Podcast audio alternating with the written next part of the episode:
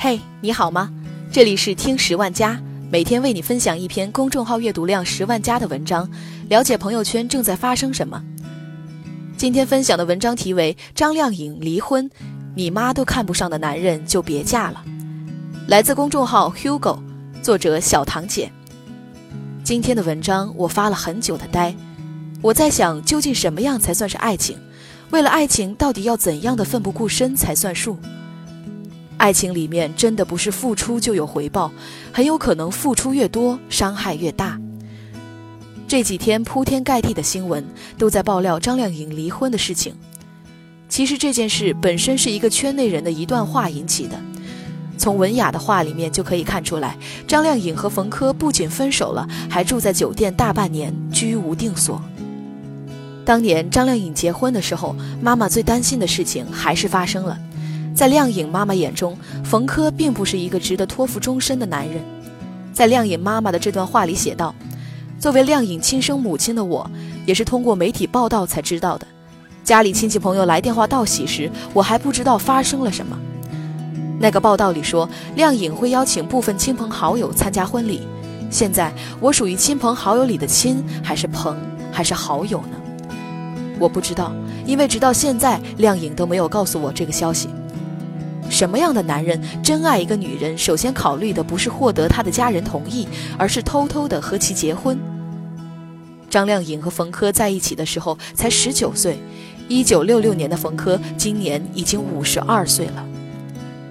从一开始，冯轲欺骗靓颖自己已经离婚三年了，而单纯的张靓颖对冯轲的话深信不疑。有的时候啊，爱情真的像是开在崖壁上的一朵花，别人都告诉你别去别去，那里危险，但是你却被牢牢吸引，不能自拔，任谁说都没有用。面对爱情，深爱的那一方总是藏不住欢喜，想要向全世界宣扬；不爱的那一方会遮遮掩掩，适时戳破前妻编织的谎言。张靓颖在一次采访里说。我不是傻瓜，我有我想要的方向，不是等到老了有一笔不菲的存款，有几栋房子就有安全感，而是在我死之前能够做完我想做的事，体现我活过的价值。如果我一事无成，抱着金山银山也不会有安全感。还记得张靓颖当时在演唱会上的求爱吗？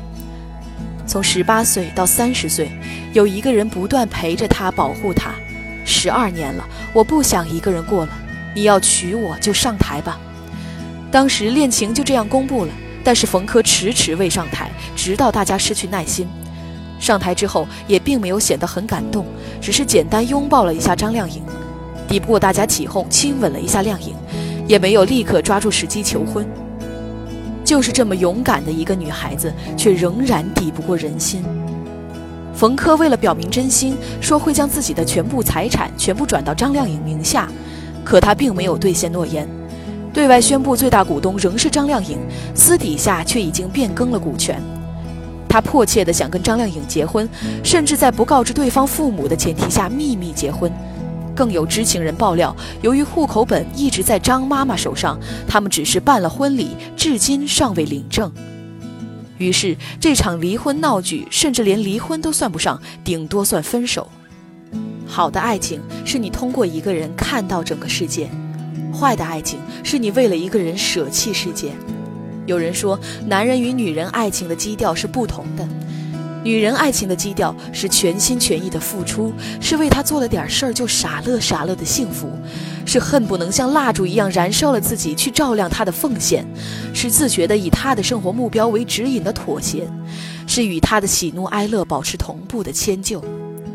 褪去明星光环，张靓颖也是个普通女人。不管是谁，一旦爱上了，就很容易会自乱阵脚。对的是对的，错的也是对的。那时候一句“终于等到你，还好我没放弃”，终于还是变成了“我的生活还要继续，好不容易”。我们当初又何尝不是张靓颖呢？爱上了一个人，纵然这个人在别人眼里一文不值，自己仍然坚定不移地认定他，令人心疼的固执，像个傻瓜。《欢乐颂》里深爱白渣男的邱莹莹如此，身边的人都在提醒她，但是她视而不见。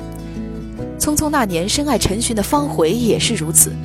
陈寻当年也是誓言满满，可能甚至没有想过自己也有违背的一天。时间教会了我们很多东西，有些我们曾经认为根本没有的，后来发现它确确实实存在；有些我们深信不疑的，后来却明白根本就没有。情商两个字，不经历永远不会懂得。很多人说真爱需要勇敢，但却都误会了勇敢的意义。勇敢不应该只是不顾一切的追求，有时候勇敢更是放手。就像电影里说的：“感谢那些坏男人教会我们的事，是他们让我们成长，是他们让我们知道，只有爱自己，别人才会爱你。爱就爱了，南墙该撞也撞了。不管结果如何，都希望亮颖和所有的好女孩拥有最好的爱情，遇到最好的人。”好了，今天的节目到这儿就结束了，我们下期再见。